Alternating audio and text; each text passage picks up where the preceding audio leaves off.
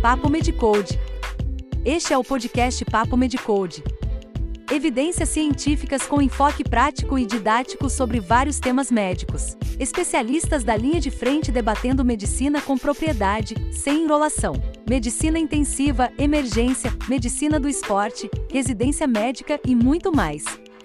Organizado e alimentado pelos doutores Guilherme Almeida e Áureo do Carmo Filho médicos e professores da Universidade Federal do Estado do Rio de Janeiro, ambos com ampla experiência na avaliação e acompanhamento de pacientes ambulatoriais e internados em enfermarias e unidades de terapia intensiva. Aprecie sem moderação.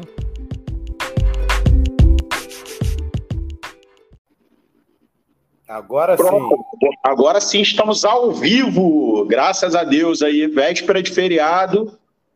Nossa Senhora Aparecida, Dia das Crianças. É Nada aí, melhor para falar no Dia das Crianças ou na véspera sobre diarreia. É, exatamente. É um tema muito comum aí em pediatria, né? Mas não só em pediatria, né? Quem trabalha em é, emergência pega muito. Vai falar de tudo, né? Não tem jeito. Então, estamos ao vivo no YouTube e no Instagram, é isso, Áureo? É isso aí. É isso aí. Todos os canais. Beleza, então a gente pode começar? Quer falar alguma coisa em especial ou vamos direto ao ponto? Não, vamos direto ao ponto, meu amigo. Vamos direto ao ponto que já começamos atrasado hoje. Problemas é verdade. técnicos. Bom, diarreia, né? Primeiro de tudo, a gente tem que é, começar falando sobre definições, né? É, eu, por exemplo, eu costumo dar essa aula na universidade diarreia. É, e eu sempre pergunto: o que, que, é diarreia? Diarreia, a maioria das pessoas pergunta, responde: ah, diarreia é você ir mais vezes ao banheiro, fazer o número dois, fazer cocô. Sim, diarreia é um aumento de frequência das evacuações, mas também é uma mudança na consistência das fezes, né? Na maioria das vezes, as fezes estão semilíquidas, pastosas ou líquidas. Então, o conceito de diarreia é um aumento da frequência de evacuações com redução da consistência das fezes. E isso é uma coisa marcante, tá? Porque é normal a gente ir até três vezes ao banheiro por dia, dependendo do hábito intestinal de cada um. E quando o indivíduo vai mais de três vezes, tem mais de três episódios em 12 horas, que é o horário que a gente está acordado no dia, com redução da, da consistência das evacuações, você pode dizer que essa pessoa tem diarreia aguda. Isso é precisa um episódio de diarreia com muco e sangue, ou sangue. É, se tiver um episódio só, você já pode considerar isso como diarreia aguda. E a diarreia crônica é quando esse processo se arrasta por pelo menos 14 dias e o indivíduo vai ter o sofrimento, né? Vai ter a repercussão nutricional, a repercussão de hidratação, a repercussão eletrolítica, por exemplo. A disenteria, ela nada mais é do que uma diarreia com sangue, muco, pus nas fezes e geralmente com febre. E a disenteria é um quadro classicamente né, vinculado às infecções bacterianas invasivas. Lembrando que diarreia não é só bacteriana. Diarreia tem causas parasitológicas, causas virais, causas inflamatórias, causas tóxicas, né? Mas hoje a gente vai falar de bacteriano. Então, Gostou, Áureo, da definição do que é uma diarreia, o que é uma diarreia aguda, o que é uma diarreia crônica, o que é uma disenteria? Queria que você falasse um pouquinho para a gente é, da tua experiência, tanto em atendimentos emergenciais e de terapia intensiva. Você recebe na terapia intensiva a gente com diarreia? É, assim, a gente não recebe tanto paciente com diarreia. Mas aí tá com o meu som tá com eco, né? Não, estou ouvindo perfeitamente. Tá, então é só aqui que eu estou ouvindo eco. A gente não, não recebe muitos pacientes aí com diarreia, mas a gente, ao longo da internação, a gente observa muitos pacientes desenvolvendo diarreia, né? É, principalmente aí por causa de tratamento é, antimicrobiano de amplo espectro, né? Então, a gente pode ter aí colite pseudomembranosas no CTI, ou até alteração da flora intestinal, né, pela, pelo tratamento antimicrobiano. Então, assim, a diarreia é uma das coisas mais. a gente recebe na emergência, né, amigo? Não entendi. Receber, a gente recebe na emergência, né, amigo? É, na exatamente. E geralmente na emergência a gente resolve. Se for um caso um pouquinho mais é, complicado, faz, deixa baixado lá, faz uma hidratação, uma reposição eletrolítica e libera. Dificilmente um cara desse vai é, chegar num ponto de ter que ir para uma terapia intensiva, né? É, a gente destaca, né, assim, os casos geralmente que são mais, é, vamos dizer assim, graves, mas é aqueles mais que precisam de uma vigilância maior são os idosos, né? Em geral, o idoso já é um ser desidratado já por natureza. Então, quando ele tem uma diarreia lá, dependendo da intensidade da diarreia, né, da quantidade de episódios, e principalmente se ela é acompanhada ou não de febre, né, que também é outro fator aí que também é, é, aumenta a chance de desidratação, né? Então, esses casos geralmente nos dão trabalho, né? A gente hidrata, principalmente, né, na, na, na emergência logo, e alguns desses casos precisam de internação, não em terapia intensiva, né? Geralmente, internação, internação salário é em enfermaria para continuar a hidratação e a vigilância desse paciente, né? E geralmente a desidratação vem acompanhada de distúrbios eletrolíticos também, né? E você falou de um grupo vulnerável, que são os idosos, mas existem outros grupos vulneráveis, né? Os pacientes imunossuprimidos graves, pacientes com AIDS, pacientes em quimioterapia, radioterapia, que eventualmente vai fazer uma diarreia vinculada à radioterapia, é, pacientes é, com, usando corticoterapia crônica, usando imunossupressores, imunobiológicos, né? É, podem ter infecções bacterianas oportunistas e fazerem diarreias bacterianas graves, né? necessitando de internação, por vezes enfermaria, e aí é muito difícil até precisar de uma terapia intensiva, mas só se for um quadro bem grave mesmo, né? É. É, os imunossuprimidos também é outro grupo bastante vulnerável, né? E até a gente tem até outros germes também envolvidos, né? Na, na gênese aí da, da, da diarreia nesses pacientes, né? Isso. Parasitos, fungos, né? É, é, vírus também. É, aí é uma complexidade maior. Hoje a gente está com foco maior mesmo na, na parte bacteriana, mas a gente tem tem, tem consciência né, de, dessas é, outras sim. questões. Aí é até interessante eu falar um pouquinho sobre transmissão. Né? A bactéria ela não sai voando e chega lá no indivíduo, né? Tem transmissão direta, pessoa a pessoa, né? Alguns agentes, né? Mãos contaminadas, né? É... animal para pessoa também. Aí no caso de bactéria não, mas alguns parasitas sim, né? Giardia, por exemplo, já foi visto no homem, no cão. É, e a transmissão indireta, né, que é água contaminada, alimento contaminado, objetos contaminados. É, ou seja, a bactéria precisa do seu caminho até o nosso tubo digestivo, e isso passa por questões de higiene pessoal, né? Isso. E aí eu queria que, que você, se pudesse, né, se você puder, me falar um pouquinho sobre a questão de isolamentos entéricos, assim, por exemplo, tem indivíduos que na própria terapia intensiva acabam desenvolvendo diarreia é, ao longo da sua internação. E quando a gente fala de, de, dessa questão da transmissão pessoa a pessoa e da transmissão indireta, a gente pensa logo em coisas que você sempre fala para a gente, que é a tal da multidisciplinaridade, né? É, a Isso. segurança dos alimentos, né? Às vezes, para um paciente mais grave, né, de terapia intensiva, tem que ser muito maior. Pouca gente pensa nisso, né? Mas não pode chegar qualquer alimento para um paciente em terapia intensiva, mesmo que, que ele esteja é, sem suporte, em dieta oral, eventualmente, né?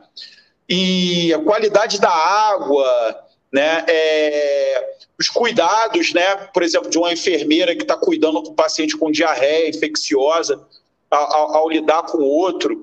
Eu queria que você me passasse um panorama um pouco disso. É, por exemplo, um indivíduo que está em terapia intensiva e vai fazer hidratação oral. Pode ser no, no hospital particular. Ele ganha lá aguinha mineral para tomar? É, água mineral, com certeza. Né? É, lá, assim, em hospitais particulares você tem as garrafas mesmo, fechadas de água mineral, é, sendo fornecidas aí aos pacientes. Né? É, lá no, no, no Gafre a gente tem também os copinhos né, de água mineral. É muito comum da gente ver na enfermaria aqueles copinhos de 200 ml, né, com aquela embalagem de, de metal, né, tipo um papel alumínio por cima, lacrando o copo. Então, assim, a água via de percepção, né, Áureo? É, é, mas é da muito qualidade importante. da água para o indivíduo que de repente é imunossuprimido grave, ou para o indivíduo em quimioterapia, ou indivíduo internado por alguma situação crítica, né? É, Exatamente, mas assim, é uma coisa muito importante, porque assim, é o volume que a pessoa mais ingere, né? É, a água é que geralmente leva os contaminantes também, que são causadores aí das, das diarreias dos viajantes, né? Das, bactérias, das diarreias bacterianas. Então, a qualidade da água é essencial, é a primeira coisa. É claro, né? A gente tem que, tem que ver que a água é, não está presente só no copo d'água, né? Então, assim, não é só a água, é o talher também. Os talheres dentro da, da, da, da ambiente hospitalar, né? lá no Gafre, por exemplo, são todos talheres descartáveis, né? Que vêm embalados, é, é, são fechados mesmo, são é, a embalagem hermética, lacrada. Né? Que o paciente tira do lacre à medida que ele vai se alimentar, na hora que ele vai se alimentar.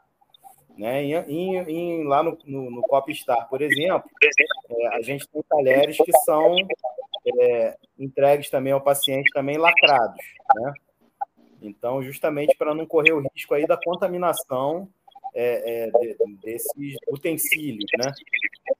E assim, e o paciente é, em terapia intensiva, né, com diarreia, dependendo da intensidade, ele se transforma num verdadeiro desafio, né?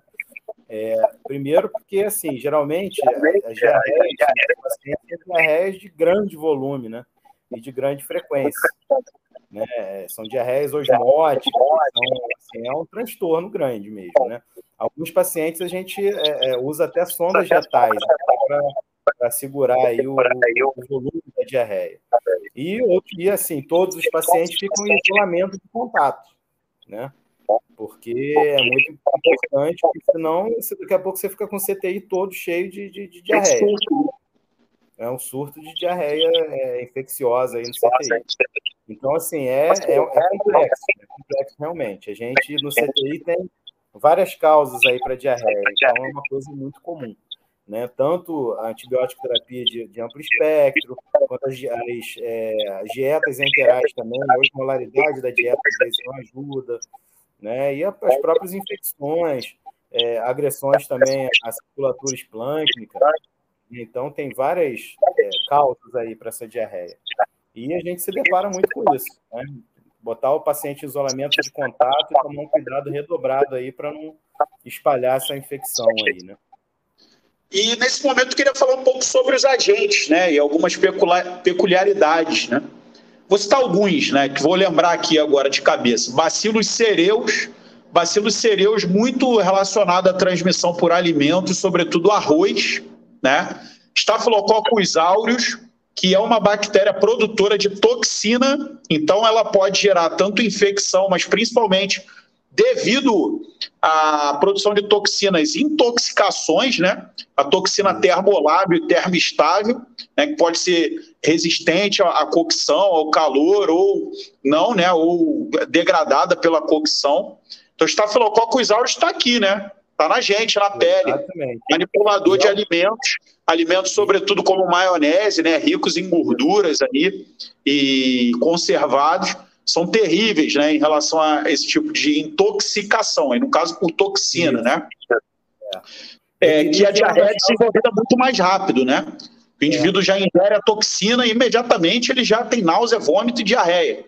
Agora, a bactéria, para multiplicar, ele pega e depois de um tempo de é, mais de 12 horas desenvolve. Toxina geralmente menos de 12 horas.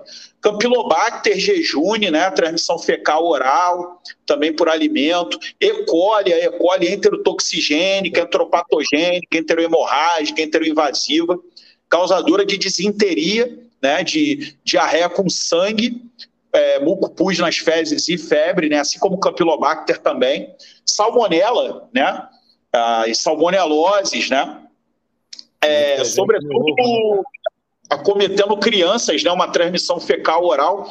Salmonela tem uma história aí da, da cozinheira Typhoid Mary. Quem não conhecer a história da Typhoid Mary, procura depois aí no Google.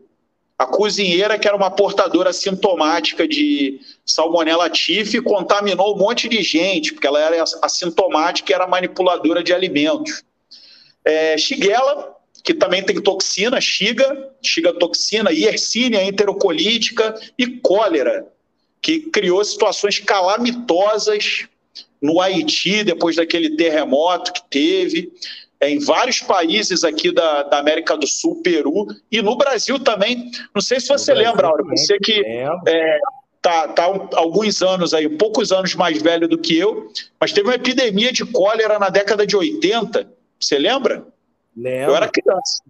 Lembro, eu também, eu também era novo, mas lembro da, da, da assim, aí é que foi difundido o soro caseiro, né? Passava campanhas na televisão, propagandas na televisão, ensinando a fazer o soro caseiro com um litro de água, um punhado de açúcar e uma, e uma pitada de três dedos de sal. É, é interessante. É o copo, né? É um copo de 300 ml de água. Não, e... era um litro. Um litro com um punhadão. É, e um... caseiro aí também diluído, com um litro. É, bem diluído. Agora a gente tem o soro de reidratação oral, né? É, tem o SRO aí que, distribuído aí nas saúdes da família e etc.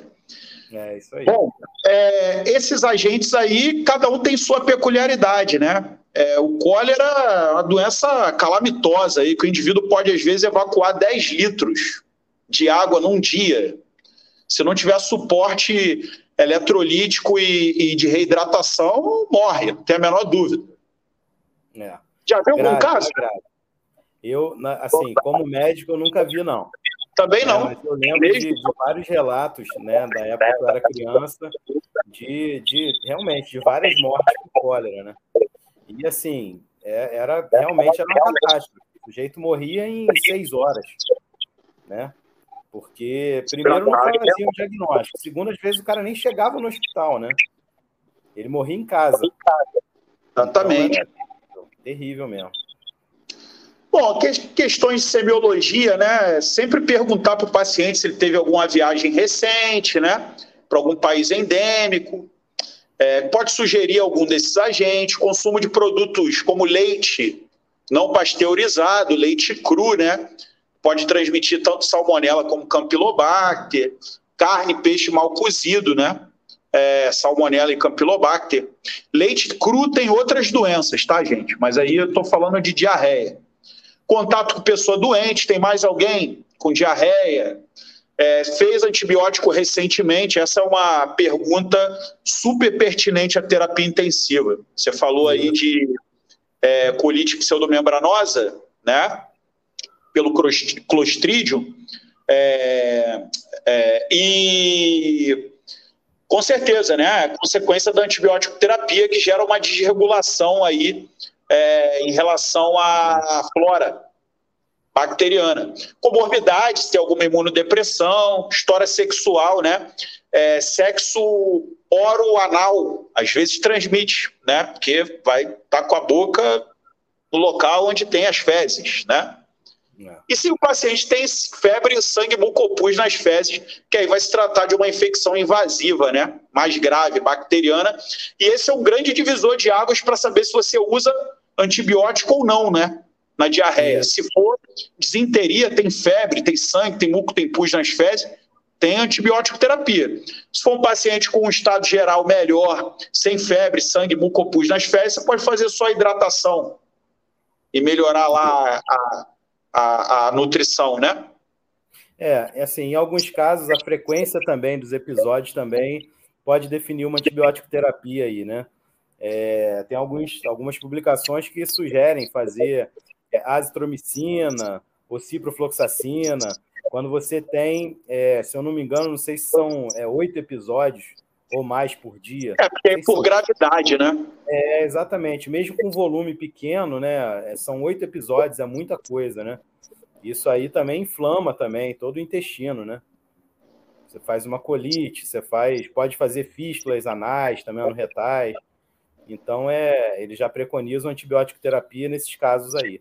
E, obviamente, nesses casos mais sérios, né? Caso que tem muco pus nas fezes, tem que fazer mesmo. E aí, qual tratamento que você usa mais? Hidratação, né? Também, né? Hidratação super é, importante. É importante, né? E aí é o perdeu por baixo, ganhou por cima. Que aí você faz o soro caseiro ou soro de reidratação oral, né? É... Para fazer essa reidratação. Isso. Às vezes, a desidratação é tão grande, isso a gente já conversou no nosso Papo Medical sobre hidratação, que aí você vai ter que fazer uma hidratação venosa para ser mais vigoroso, né? Isso. Mudança na consistência da dieta. Ninguém vai comer uma feijoada é, com diarreia, um alimento super gorduroso, de digestão difícil. A gente passa para os cozidinhos, para as canjas, para as sopas, né? São alimentos que é. têm uma digestão mais fácil. É, sim, e lembrar também que assim, que esse paciente muitas das vezes ele está também enauseado, né? Ele tem sintomas lá de diarreia, mas também tem náusea, tem vômito. Então, assim, quando a gente pensar em fazer uma terapia de reidratação oral, pensar sempre em fazer em pequenas alíquotas, né? Assim, não é simplesmente chegar para o paciente, ó, oh, tem que beber 3 litros por dia. Né? O sujeito pode querer beber esses 3 litros de uma vez só, né? Vai vomitar tudo. Então, pequenas alíquotas, né? Eu, assim, eu sugiro sempre alíquotas ali entre 100 e 200 ml, com uma frequência grande ao longo do dia.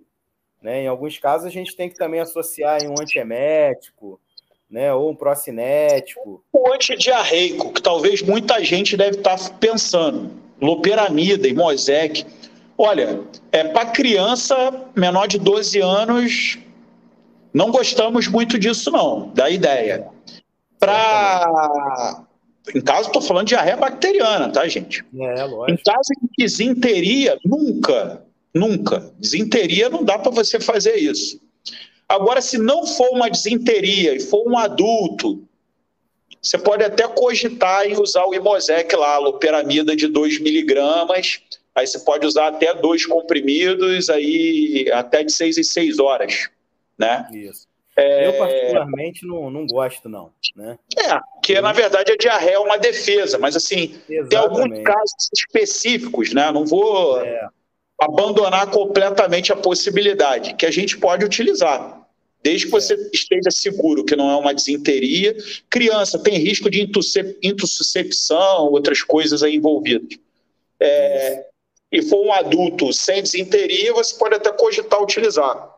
Né? É, é, a gente tem um caso só para citar, tem um caso de diarreia do HIV. O que é diarreia do HIV? Você eliminou, você fez até é, colonoscopia, coproculturas, etc., e não achou nenhum agente. O cara tem diarreia do HIV ou vinculada à terapia antirretroviral. É, o ritonavir dá muito. Antigamente, o Caletra, que já saiu, né, o lopinavir com o ritonavir dava pra caramba. Esses caras tomavam Imosec e, e segurava numa boa. É. Então eu estou relativizando, né? Estou dizendo que você é, tem que não, ter segurança que não é uma diarreia invasiva. É. Eu, por exemplo, assim, eu deixo para usar o, o, o antidiarreico é, numa fase mais adiantada da diarreia, né? Se o sujeito começou a ter diarreia hoje, né? Assim, primeiro você não sabe se ela vai evoluir para uma, uma invasiva, né? né? Invasiva. Segundo, o quadro está muito precoce, né? Então, assim, eu acho que tem que deixar o organismo eliminar aquilo tudo mesmo, né? E a preocupação maior é com a reidratação, na minha opinião. Né? Então, assim, certo. eu na prática, eu só vou usar o antidiarreico a partir do terceiro dia se a pessoa persiste com a diarreia. Porque aí você já pode já estar tá diante de um tá caso. Paciente mais na mão, né? Flora. É, mas aí já pode ter a flora comprometida. Então, assim, aí que você vai usar o antidiarreico, né? Mas isso é óbvio, isso é muito relativo, né? Tem muito, tem, tem, tem muita controvérsia nisso aí, né? E o, o tratamento empírico, né, para as disenterias? Tratamento empírico em adulto é cipro, floxacina, norfloxacina, duas quinolonas, né? Cipro de 500 de 12 em 12 por 5 dias, Nor de 400 de 12 em 12, 5 dias, Azitro, 500 uma vez ao dia por 3 dias, eritromicina, 500 de 12 em 12 por 5 dias, menos usada, né? É. Eritromicina. E para criança, olha que curioso, ciprofloxacina também entra para criança. Aí o pessoal fala, pô, mas ciprofloxacina não pode usar em criança. Ela não é que não pode ser usada em criança, ela não deveria ser usada em criança, mas quando os benefícios superam os riscos, você pode usar ciprofloxacina. Diarreia, doença infectoparasitária, é uma importante causa de mortalidade infantil em países pobres, né? E aí, se você só tem acesso a cipro, amigo, você vai ficar é preocupado mesmo. com alteração de cartilagem e etc. Não, tem, tem lesão tendínea, manda ver. Agora, tem o ácido nalidíxico para criança, tem o Bactrim, sulfametoxazol trimetropim, e tem a ceftriaxone, que é intramuscular, é, até porque muitas das crianças aí não vão ter nem capacidade de tomar um comprimido, né? É, com certeza. Então, rapidamente aí falando aí de antibiótico terapia nesses casos. Só por curiosidade também, que antibiótico terapia, o tratamento do cólera é macrolídeo, né? É, é azitromicina, eritromicina também, e aí já tetras ciclinas, né? Erit é, doxiciclina e também equinolona ciprofloxacina. É, Adulto tem, tem... usa muita doxi, usa muita azitro e cipro também. Então é tetraciclina, é. macrolídeos e quinolonas. Isso aí. Tem os esquemas sugeridos, um esquema sugerido aí pelo UpToDate, que é uma dose única de um grama de azitromicina, né? Especificamente é, dose única. para a diarreia do, dos viajantes. Né? Então isso é interessante. A gente tem muitos casos de diarreia de viajantes em turistas que vêm para cá, né? E aí bebem aquela água lá do, do ambulante lá que vende lá no Sambódromo lá, que sabe-se lá de onde que o cara tirou aquela água, né? Exatamente. Então, é, é, um bom, é um bom esquema terapêutico aí para o tratamento desses casos aí. E muito comum também, cara, em, em cruzeiros, né? Diarreia dos viajantes é muito comum em cruzeiros. Você concentra muita gente ali, né? E se a água estiver contaminada, meu amigo, são mil vítimas de uma tacada só, né? Exatamente. Né? Na água e no, no gelinho lá do drink, né? O gelinho, o álcool mata, né? assim a gente espera, né? Mas nem sempre acontece. a toxina fica ali, meu amigo. Não tem jeito, não. Ah, é. Com certeza. Beleza, meu amigo. Então, acho que foi legal a nossa conversa aí sobre diarreia aguda, né? Diarreia infecciosa é. bacteriana, mais especificamente. Com certeza, meu amigo. Satisfeito aí. Mais uma vez aí, o Papo Medicode bem descontraído, mas com conteúdo muito bom aí para o aprendizado aí e o dia a dia de todos nós aí, tá? Lembrando Agradeço, que o conteúdo amigo. Da... Desejo um bom feriado para você. Espero aí, que você descanse. Você também. Isso aí, descansarei. Lembrando aí a todos que abraço. o conteúdo da live vai ficar disponível no, no nosso podcast, Papo Medicode, e nos nossos canais do YouTube e perfis do Instagram. Tá? Boa noite, meu amigo. Boa noite a todos aí e até semana que vem.